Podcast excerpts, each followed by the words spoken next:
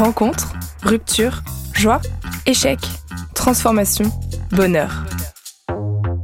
Tout commence par un déclic. Bonjour à toutes et à tous et bienvenue sur ce nouvel épisode. Vous écoutez le déclic de Claire et Christophe Flippo. Bonjour Claire et Christophe, comment ça va? Bonjour. Oui, bonjour Manon. Tout va très bien. Super. Oui, on est en pleine forme. Bon, top. on vous connaît comme les grands gagnants de la 14e saison de Pékin Express qui a été euh, diffusée en 2021. Alors pour ceux qui connaissent pas, il s'agit d'une émission télévisée où plusieurs équipes euh, s'affrontent à travers plusieurs pays et plusieurs épreuves. Mais bon, je laisse euh, les curieux et curieuses aller regarder les meilleurs extraits de votre aventure et puis se faire une petite, petite idée de la chose. Alors vous êtes lillois, ça nous fait déjà un point commun. Mmh. bon Claire, on a au moins deux autres points communs, c'est qu'on travaille chez Decathlon et qu'on aime le sport. Mais sûrement que toi aussi, Christophe, tu aimes un peu le sport et on va parler dans cet épisode. Si vous vous êtes inscrit euh, à cette aventure, c'est suite à ton initiative, Claire. Pékin Express, c'est une émission que tu regardais depuis déjà plusieurs années et qu'au fond, tu rêvais euh, de faire aussi. Le dépassement de soi, le voyage, la découverte, la rencontre, ce sont des choses qui t'attirent. Christophe, toi, tu connaissais pas Pékin Express, mais tu as choisi de faire confiance à ta fille. Et à ce moment-là, donc, vous aviez euh, respectivement 30 et 61 ans. Alors au-delà de ce titre de grand gagnant, vous êtes euh, aussi tout simplement un papa et sa fille. Alors moi j'ai envie de, savoir pourquoi s'être lancé euh, dans une telle aventure euh, ensemble. Est-ce que ça a été pour vous comme un déclic? Alors c'est vrai que c'était un peu fou de demander à papa de faire Pékin Express. Euh, c'est vrai que j'avais demandé l'année d'avant quand même à, ma grande sœur de participer avec moi. Euh, ça n'avait pas fonctionné, mais je me suis dit tiens avec mon père ça peut faire quelque chose. On est quand même un binôme assez atypique. Euh, et donc euh, un jour je lui ai demandé papa euh, t'es pas chaud on fait Pékin Express. Et puis il m'a dit c'est quoi ton truc? C'est quoi cette émission? J'en parle à ta mère je te rappelle. Et deux jours après il me rappelle maman lui avait dit vous ne serez jamais pris. Donc c'est vrai qu'au départ je me suis dit tiens et petit à petit il m'a fait confiance donc dans les casting, etc. Et puis en fait, euh, il a dit oui, on a été pris euh, et donc il est parti dans la grande aventure avec moi. Alors, en, fait, bon, j'ai accepté parce que Claire a beaucoup menti au début. C'était soi-disant qu'il y avait que du stop à faire, que qu'elle s'occupait de tout. Alors, et à chaque fois, elle me dit t'inquiète, je m'occupe de tout. J'ai surtout compris qu'à chaque fois qu'elle disait t'inquiète, c'est à ce moment-là qu'il fallait que je m'inquiète, hein, parce qu'il y a eu beaucoup d'épreuves. D'ailleurs, j'ai pu avoir la puce à l'oreille parce qu'elle m'a dit il va falloir que tu t'entraînes avant de partir. Donc, en m'entraînant, je me suis dit ah, peut-être des choses physiques quand même. Et si tu avais su tout ça, justement, tu te serais quand même lancé Alors, euh, non, j'aurais pas osé partir parce que c'est, j'avais peur d'être ridicule.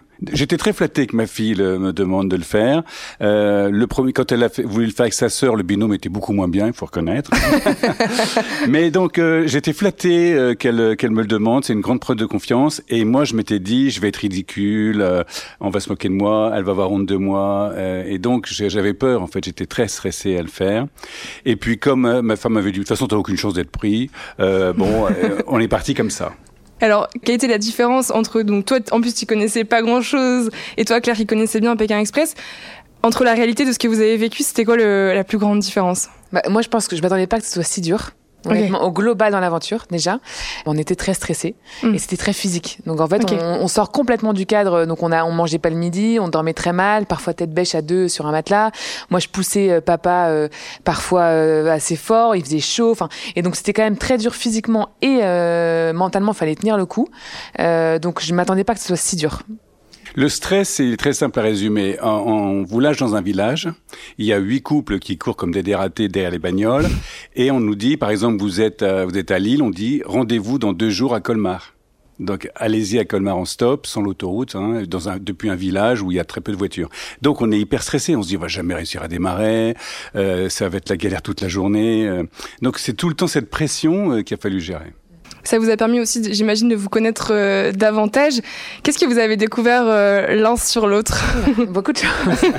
bah, c'est vrai que moi j'appréhendais déjà un petit peu de partir euh, uniquement avec mon père. ça faisait, je suis partie de la maison à 18 ans, donc j'avais eu peu de moments aussi en, tête à tête avec lui. Donc finalement depuis depuis presque 15 ans. Donc c'est vrai que ça me faisait drôle. j'appréhendais ces moments où on se regarde dans le blanc des yeux. vraiment, on n'a pas de téléphone, on n'a pas de papier, mm. on n'a pas nos amis, on n'a rien quoi. On est vraiment parfois juste là pour l'autre. Donc, euh, donc j'appréhendais ça et en fait, euh, on a réussi à trouver notre rythme au fil de l'eau, donc en, en se calant vraiment et en s'apprivoisant entre guillemets vraiment une vie quotidienne de couple presque, mais père-fille. Et, euh, et du coup, voilà, moi j'ai appris que papa finalement avait un mental de malade. Hein, et vous voyez d'où je tenais ce mental, qu'il a vraiment dépassé ses limites en faisant des trucs de, de dingue. Donc ça vraiment, je pense que je l'aurais pas su et qu'il était aussi, profondément gentil. Hmm. Auprès des gens qu'on rencontrait, on a été vachement en demande de tous les jours hein, de, de, de, nourriture, du coucher, etc. Donc, et c'est vrai qu'en fait, papa, je l'ai vraiment senti pleinement euh, contemplatif, avec les autres tout le temps dans l'aventure. Et ça, je ne pensais pas que c'était à tel point. Alors moi de mon côté, effectivement, je savais que Claire avait une énergie de folle. Hein, ça c'est reconnu dans la famille. Hein, euh, mais euh, j'ai vraiment découvert que ça allait au-delà de ce que j'imaginais en fait, parce qu'elle était sur toutes les voitures, elle lâchait rien, rien. Elle a craqué plusieurs fois. Alors on a quand même fait quand même des accolades pour se remonter le moral, parce que euh, je me souviens, parfois elle disait j'en ai marre de quémander, etc. Mais j'essaie de remontrer ce qui était positif, parce que si on fait les choses seules Vraiment, c'est un, c'est une épreuve. Si on la fait seul, on va faire 25 km par jour, on va arriver euh, au bout du compte, au bout d'un mois, on aura fait 600 km. Mais là, il faut en faire 6000. Et donc, c'est vraiment à partir des autres qu'on va pouvoir réussir. Donc, c'est, c'est en fait, c'est marrant, c'est un sport collectif. Hmm. C'est ça qui est génial, c'est un sport collectif, ça me vient maintenant, mais où la moitié, où les trois quarts de l'équipe savent pas qu'ils font partie de l'équipe encore. c'est vrai. Et tu avais l'impression d'avoir poussé ton papa euh, loin dans ses limites physiques. Comment, comment on gère ça? Parce que déjà, euh, soi-même, c'est parfois difficile d'être dans la difficulté physique et de l'imposer à l'autre, à son papa. Comment tu l'as vécu, toi? Bah En fait, euh, au début, pas très bien, parce que je me rappelle que le premier jour de course, on est parti, on est arrivé, euh, sorti de l'avion, euh, on a récupéré nos valises, on est parti à fond les ballons, directement dans la course, le stress, le stop, on sans manger, très chaud au, Ouganda, donc on avait vraiment l'acclimatation du pays à faire, etc. Et papa a failli tomber dans les pommes en fin de journée. On arrivait à Stéphane, au bout du rouleau, premier jour, et là, papa tombe à moitié dans les pommes. Et je me dis, mais oula, mais où est-ce que j'emmenais papa Mon Dieu, je vais tuer papa. Qu'est-ce que j'ai fait? Et donc au début, j'ai eu peur. Et, euh, en fait, le, après, on a pris notre rythme, etc. Euh, et donc euh, j'ai vu qu'il tenait le coup et qu'en fait, finalement, bah, c'était pas un bébé. Que, en fait, c'est ça. En fait, il fallait que je, je, je, lui fasse confiance aussi là-dedans. mais au début, c'est vraiment, j'ai vraiment eu peur. Et donc petit à petit, en fait, j'ai vu sa force et, euh, et ça a très bien fonctionné. En fait, l'émission, le, contexte dans lequel on est, nous pousse au-delà de nous-mêmes. On a envie, de, on n'a pas envie d'être ridicule de façon générale. Quoi que, pour faire cette émission, il faut avoir euh, ne, pas faire attention au qu'on dira-t-on, hein, parce que sinon euh, on est foutu. on se, moi, je me moque, complètement de, de du qu'on dira-t-on. Mais en tout cas, pour les épreuves, on n'est pas là pour plaisanter. Et on est dans les conditions mentales qui font qu'on est prêt à se surpasser. Je me souviens, une épreuve, je devais tenir les bras en croix avec du sel au bout de chaque bras. J'ai tenu 52 euh, minutes, je crois, mais je pense qu'on me demanderait de le faire maintenant. Si je tenais un quart d'heure, ça serait beau. Mais là, on est tellement dans les conditions mentales que euh, bah, on se on fait des trucs de dingue. On fait des trucs de dingue. Ouais, on se dépasse. Et justement, ces conditions mentales, tout ça, ce rapport au, sport, euh, à l'activité physique, c'est quelque chose qui était déjà présent dans votre famille? Est-ce que ça a changé depuis? Moi, je l'ai retrouvé parfois dans mes compétitions sportives, parce que je mm. fais du triathlon, donc euh, j'essaie d'en faire régulièrement. Donc je, je, retrouve cette compétition, ce dépassement de soi euh, lors des triathlons et des quelques courses, etc. J'ai des frères et sœurs aussi très sportives.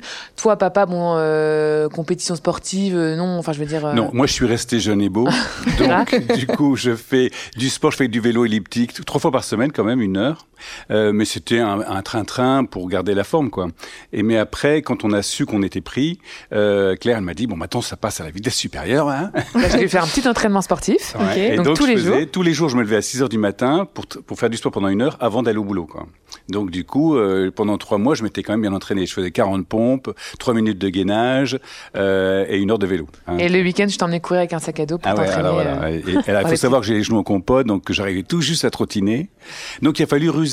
Bah, c'est un peu comme dans le sport. Il a fallu avoir une stratégie comme le vélo. Il, mm. faut, il faut vraiment réfléchir où on va mettre son effort, pas perdre inutilement son temps. Par exemple, si on court derrière les voitures, comme moi je trottine, et qu'il y a sept couples qui sont avec nous, contre nous, ça sert à rien de courir derrière. Donc du coup, on, trouvait des ruses pour pas aller avec eux. Par exemple, on prenait une voiture dans l'autre sens ou on partait avec la boussole dans une autre direction. On essayait. Il faut toujours réfléchir pour ne pas bêtement euh, concourir sur son point faible. Mmh, faire différemment que les autres, c'est clair, c'était notre point, notre point fort. Ouais. C'est parce que si on était que dans les jambes et que t'es pas dans la tête et donc tu penses, euh, tu utilises ton corps comme euh, sur une compète, etc. Tu peux aller à fond en sport, bah ça fonctionne pas. Il faut en effet réfléchir, prendre le temps. Et au départ, moi, j'avais quand même, quand on a commencé, j'avais tendance à aller hyper vite, foncer, euh, euh, tête la première euh, à droite comme tout le monde. Et en fait, papa m'a vite dit Attends, Claire, stop, regarde à gauche. On réfléchit différemment et on a commencé à être un peu stratège. Et c'est ça qui a fait notre complémentarité et qui nous a amené à la victoire, je pense. Et c'est ça, c'est des enseignements que dont tu te sers toujours aujourd'hui dans tes compétitions, parce que quand tu continues la compétition. Ouais. Bah c'est vrai que sur un triathlon, euh, on réfléchit, comme tu dis, on a optimisé un peu nos forces, mm. les mettre au bon endroit. Je sais les combats que je peux pas gagner parce que je suis moins bonne, par exemple, sur une course. Donc euh, je mets des, c'est d'être plus stratège sur mes transitions ou euh, à, la nage. Enfin, donc il y a des choses comme ça que j'utilise. Même après au boulot, hein, et je me dis même il y a des combats que tu veux pas mener dans la vie de tous les jours. Donc c'est vrai que oui, oui, plus de réflexion, c'est sûr que d'être foncé comme ça, tête baissée sans réfléchir.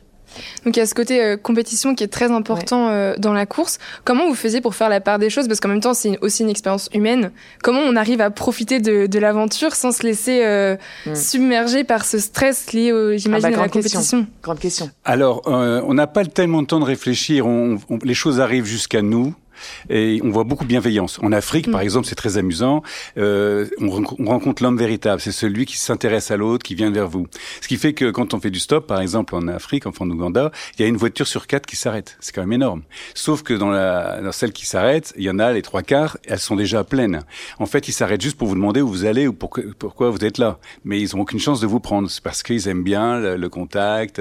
Et donc, euh, on discute, Paris, machin. Alors nous, on veut, on veut pas discuter, on veut faire la course. Et eux, ils sont là, ils nous gênent, ils nous empêchent. Mais euh, on est dans le contact avec les gens. C'était des expériences quand même euh, euh, très émouvantes. on a eu des grands moments. En fait, cette course, c'est un peu l'homme euh, l'homme accompli qui est le sportif finalement. C'est il faut de la volonté, on l'a dit, il faut de l'intelligence, une stratégie, et puis il faut une dimension spirituelle. C'est ça qui va nous emmener au-delà de nous-mêmes. C'est ça qui va nous amener à la rencontre de l'autre. Et c'est grâce à l'autre qui fait donc partie de la même équipe que nous, même s'il ne le sait pas encore, qu'on va aller très loin grâce à cette dimension spirituelle. Donc c'est, on retrouve les trois dimensions euh, chez le sportif. Finalement. Et donc nous faire sortir justement de la course, en pensant justement à un moment avec l'autre, en partageant un moment. Finalement, on sort pas de la course en disant en fait, vas-y, on te parle juste pour que tu fonces, appuie sur le champignon, go go. C'est qu'on partage un moment et du coup en fait, ça nous emmène plus loin parce qu'il se passe quelque chose avec l'autre. Et donc ça c'est vraiment avec les gens qu'on rencontre et même après tous les deux, euh, comme notamment le trek qu'on avait fait euh, sur le mont Olympe, on avait donc une vingtaine de kilomètres à faire euh, sur ce sur ce mont avec une petite cloche entre tous les deux qu'on portait qu'on ne pouvait pas faire sonner. Donc un truc vous imaginez horrible. Et, euh, et en fait, euh, du coup, moi, je partais à fond, allez, on y va, etc. Et papa me disait, oh mais regarde où on est, Claire, pause. On s'arrête une seconde, on est plutôt bien placé. Regarde un coup, etc. Donc en fait, il m'a aussi aidé moi à sortir de ça et de pouvoir plus profiter de l'instant présent parce que sinon t'es es vite remis dans ton stress. c'est tellement éprouvant que voilà, ça peut ça peut vite être compliqué. Même. Ça a été une des plus grandes difficultés pour vous, le stress, j'ai l'impression. Ouais, euh, moi, ce qui était physiquement le plus dur, c'était gravir euh, la météore. C'était pas une escalade très compliquée, mais moi, j'en fais pas. Mais déjà, il faut passer son corps euh, plus le sac à dos, donc 100 kilos, monter les 100 kilos. Quand je suis arrivé en haut, j'étais épuisé. Mm. Il me restait plus que 20 mètres à faire. Il y avait Claire qui était là et c'était un, un, terrain plat. J'arrivais pas à les faire. Je ne pouvais plus avancer. J'étais épuisé. Donc, je n'avais pas réalisé que c'était si fatigant l'escalade. donc, il y a eu le stress, mais voilà, des quelques grands moments forts euh, comme ça, sportifs, où on s'est dépassé qui ont été. Bon, il y a eu le saut élastique aussi. Ah oui, le saut élastique. Euh, tout le monde pleurait, c'était Ça, c'était pareil. Hein, physiquement, bah, c'est OK normalement, mais quand on a la peur du vide et que j'avais un casque dans les oreilles où il me, donnait des, il me faisait tourner des héros grecs, il fallait que j'en retienne 6, etc. Et en même temps, je suis au bord du vide avec le stress. Enfin, là, c'est sûr que finalement, il y a eu ces moments-là qui, ont été, qui ont été très durs. Il y a une autre dimension dans Pékin Express, c'est aussi le fait de demander de l'aide. On est toujours contraint de demander dans l'aventure euh, bah, pour manger, pour euh, dormir, pour avancer, même pour gagner une épreuve. Est-ce que c'est quelque chose vous, dont vous aviez l'habitude avant de demander de l'aide? Est-ce que ça a changé quelque chose euh, chez vous aussi? Est-ce que maintenant vous osez dire bon bah là j'ai besoin d'aide, je me tourne vers l'autre? C'est quand on rentre de cette aventure-là où on a vécu euh, six semaines euh, rien que grâce à l'autre, bah ça, ça, ça, nous questionne et on se dit euh, qu'est-ce qu'on peut nous offrir ici, donner, en tout cas ralentir un peu et puis et puis avoir plus d'échanges aussi avec les autres. Ça c'est sûr que on le fait beaucoup plus. Ouais. C'est quand on est rentré, on a pris immédiatement énormément de recul sur le boulot. Moi, hmm. j'étais un peu débordé dans mon travail, il y a plein de trucs à faire. Bon, on se repose la question, mais qu'est-ce qui est important dans la vie? C'est obligé. Et, et, en fait, on se rend compte que euh, on met en pratique que ce qui est important dans la vie, c'est l'autre, c'est tout. Il n'y a rien à ajouter. Et ça, ces enseignements-là, euh, plusieurs années après, vous arrivez à les conserver Parce que souvent, quand il nous arrive quelque chose de fort comme ça, on se dit, bon, maintenant, je verrai plus jamais les choses de la même manière et on a tendance à se faire euh, reprendre par le tourbillon du quotidien. Vous, vous avez réussi quand même à, le maintenir, euh, ces bah, enseignements On l'a conservé, cette, cette sensation, parce que même encore aujourd'hui, il nous arrive plusieurs fois par, par an Claire et moi, euh, euh, on se dit, euh, est-ce que tu te rends compte qu'on a gagné Pékin Express? On l'a pas encore vraiment intégré. On dit, oui, tu te rends compte qu'on a été pris, on a fait les 31 jours, 6000 km et on a gagné. C'est un truc de dingue. C'est un truc de dingue. c'est sûr que ça, on le garde, on n'en réalise pas, donc on est toujours un peu dans ce moule-là. Alors on ne vit pas au quotidien beaucoup, enfin autant aussi intensément que quand on mm. venait de rentrer, le fait d'être complètement décalé avec nos boulots, etc. Moi, j'ai quand même euh, finalement démissionné. Euh, je suis rentrée à Lille, je suis arrivée chez Decat. Enfin, il y a quand même un gros après Pékin, euh, mais c'est plus aussi intense dans ce qu'on a ressenti là-bas sur place. Mais c'est sûr que moi, je me remets des petits euh, moments ou des moments de pause, ce que je ne faisais pas avant, pour pouvoir justement respirer mm. et, prendre conscience de, du moment présent. Et voilà, c'est ce que je faisais vraiment pas avant. À Paris, à fond dans les métros, enfin tout le temps à droite à gauche. Donc c'est ça qu'on essaie de, j'essaie de garder en tout cas au quotidien. Et en rentrant, il y a aussi eu la notoriété, du coup. Comment est-ce que vous l'avez géré? Comment est-ce qu'on gère le fait? Parce que quand on est gagnant d'une aventure, les gens attendent de nous qu'on soit toujours gagnant, j'imagine, et peut-être même vous, avec vous-même. Comment vous gérez ça? C'est vrai que ça n'a pas été facile parce que du jour au lendemain, on sort de chez soi, on nous reconnaît, on nous demande, on demande des photos, on nous envoie plein de messages, on commence à, avoir une communauté sur les réseaux sociaux. Donc tout ça, c'est vrai que c'est quand même impressionnant au début. Donc euh, ça fait bizarre. Euh, moi, à partir du moment où les, mes amis m'ont dit, on te retrouve à la télé, euh, c'est bien la Claire qu'on connaît, donc ça déjà ça rassure. Euh, mais en fait après, ce qu'on a partagé avec les gens dans la rue, par exemple, euh, c'est que de la bienveillance. Les gens ils sont ils sont curieux de savoir ce qu'il y a derrière cette aventure, cette émission, et donc en fait on partage et on s'est toujours dit qu'on l'avait on l'avait fait aussi pour partager aux autres. et donc donc ça a été toujours un moment sympa qui nous renvoie directement sur place dès qu'on en parle. Donc c'est que du bonheur en fait. Alors oui, c'est vrai que c'est très c'est très amusant. Moi, quand on a un enfant qui nous reconnaît, même encore récemment, puis qu'il demande un autographe, une caméra, faire un joyeux anniversaire, que sais-je. Donc c'est c'est amusant, mais il y a en plus, euh, on a représenté la famille en fait, hein, euh, euh, la relation père-fille. Alors beaucoup de gens disaient c'est formidable. Moi, je trouvais que c'était pas formidable. Je trouve que c'était normal la relation père-fille. C'est normal d'aimer sa fille et que sa fille aime son père. Et donc euh, il y a eu beaucoup de gens qui ont écrit que c'était formidable la famille et d'autres qui souffrent, hein, qui ont aussi écrit. Et donc on a eu des échanges épistolaires avec des gens qui partageaient leur souffrance parce que le père était décédé, parti, euh, puis aussi des horreurs qu'on peut imaginer. Euh, et donc du coup, c'était euh, aussi une certaine joie pour moi d'essayer de, de, les rassurer, de, de, chercher des choses positives avec eux dans leur famille, dans leur vie. Donc c'est toujours un plaisir. Et donc je repose cette partie de la question. Vous avec vous-même, est-ce que vous êtes plus exigeant? Je crois que je l'ai toujours été, moi, exigeante. J'essaye parfois, de, en fait, depuis longtemps, de moins l'être. Parce qu'en fait, on m'a plusieurs fois dit, oh, mais c'est incroyable ce que tu as fait, machin. Et du coup, c'est vrai que je me suis rendu compte que je l'étais beaucoup. Et même avec le sport, en fait. Moi, je, je fais du sport euh, quotidiennement ou quasi. Quand j'en fais pas, je me sens pas bien et je m'en veux ou je ne sais quoi. Et du coup, j'essaye de justement travailler un peu là-dessus. Donc, euh, ce serait plutôt l'inverse, en fait, de moins l'être. Puis quand je le fais, je le fais intensément et je le suis exigeante. Mais voilà, en tout cas, plutôt l'inverse. Euh, moi, je crois pas avoir une exigence particulière plus forte avant qu'après. Euh, j'ai bah, une rigueur morale, j'irais, ça c'est certain. Mais euh, non, le reste, je je pense pas que je sois plus exigeant. On peut toujours faire mieux, c'est vrai, mais je vais pas faire une crise pour euh, arriver euh, mhm. numéro un euh, dans tout, quoi.